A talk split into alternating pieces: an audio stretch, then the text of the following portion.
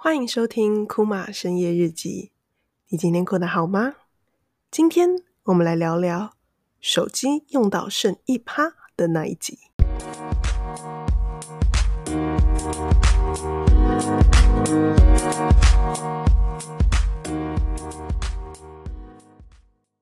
欢迎回来深夜日记。那今天这个主题蛮有趣的，叫做“手机用到剩一趴的那一集”。那在开始之前呢，我蛮好奇，就是你自己会是哪一种类型的人呢？是手机大概剩下三四十 percent 的电，就会发觉啊，自己好像快要没电了，要赶快去充电，还是是用到十到二十 percent，它提醒你说手机要没电了，你才充电？还是像我这样的人，就是永远用到剩一趴电，就是手机还剩下七趴的时候，我还可以泰然自若的，就是说，哦，还有一些电可以用。然后到一趴的时候呢，我就用手刀的速度跟电池比，谁会先到充电线。那如果每次我赢了，就是它瞬间开始充，然后变成两趴，我就 yes，像这样子的情绪。那其实我很久以前就发觉我自己是一个手机永远用到剩下一趴，甚至也包含电脑会用到一趴电的一个人，就是用到嗯一趴电好像真的不行了，你才赶快充。那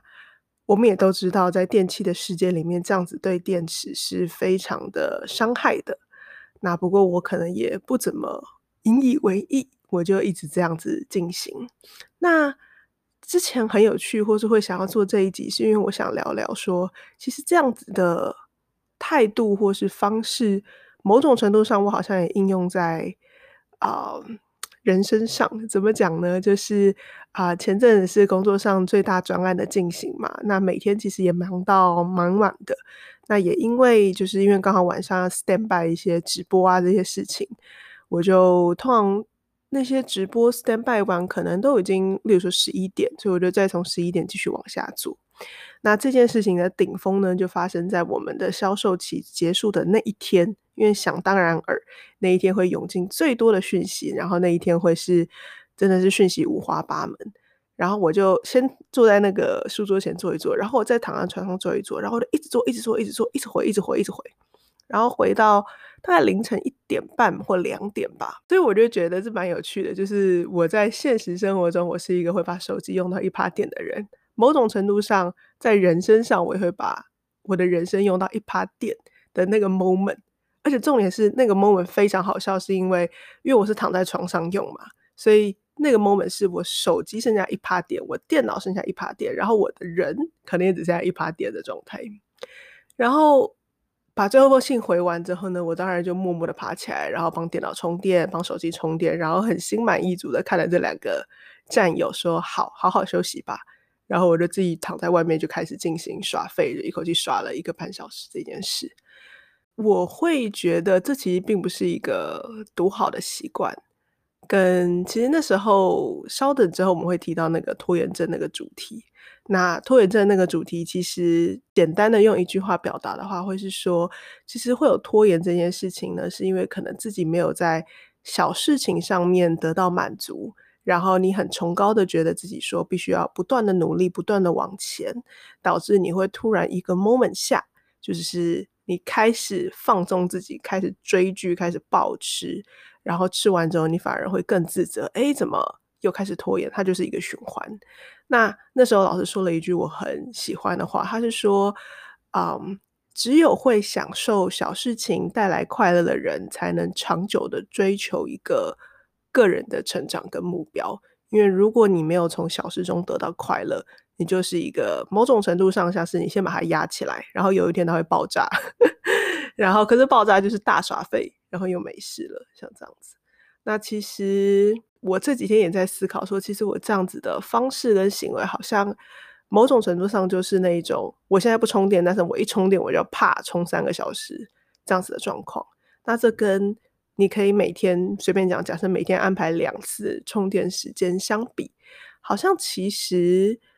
你好好的安排自己两次，一天两次充电，让自己永远维持在三四十 percent 的低电度。那同时之间呢，如果快要没电了，就在十帕二十帕，人家手机都跟你说 你要没电了，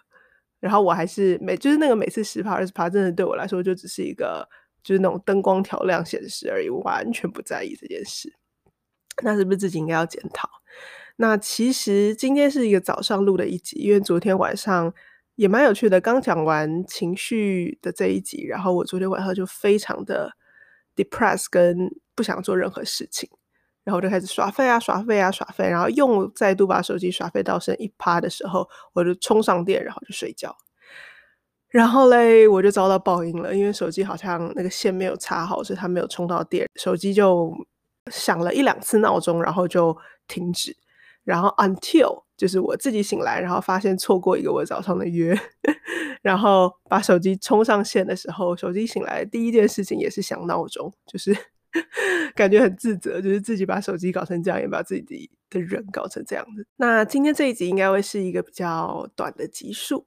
那我也很开心，就是这周的挑战，毕竟已经进到第四天，就可以跟大家分享。是我想挑战一周五更，周一到周五都更新。那当然，我可以感受出来，其实现在的收听量可能也还没有追上来。不过我就觉得，秉持着手机不可以用到一趴，人生不可以用到一趴的原则，可能这一周日更完之后，之后我们就再回到比较舒服的 tempo，这样或许想主题的部分呢、跟收到回馈的部分可以更频繁的交流，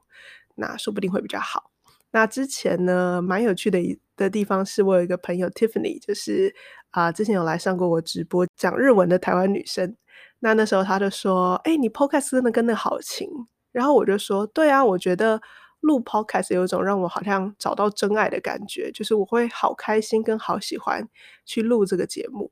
然后他就说，对，就是真命天子。然后我就说，我觉得是真命天子，但好像是需要磨合的真命天子。就任何的感情或者喜欢的事情，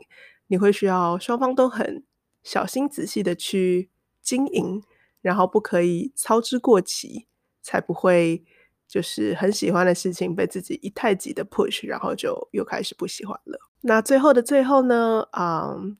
如果你是在晚上收听这一集节目，那不论你今天过得如何，我们可以一起进行一个大大的深呼吸，那帮助我自己冷静下来，然后我也要去赶我下一个跟他改时间之后的约了。那我们先吸气，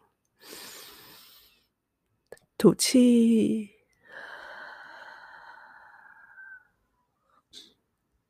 我们将今天放在今天，那我们也会相信明天永远会是一个新的开始。那同时之间呢，我们可以快速预告下一集。那下一集就会是大家期待已久关于拖延症与拖延行为的那一集。我们下集见喽，拜拜。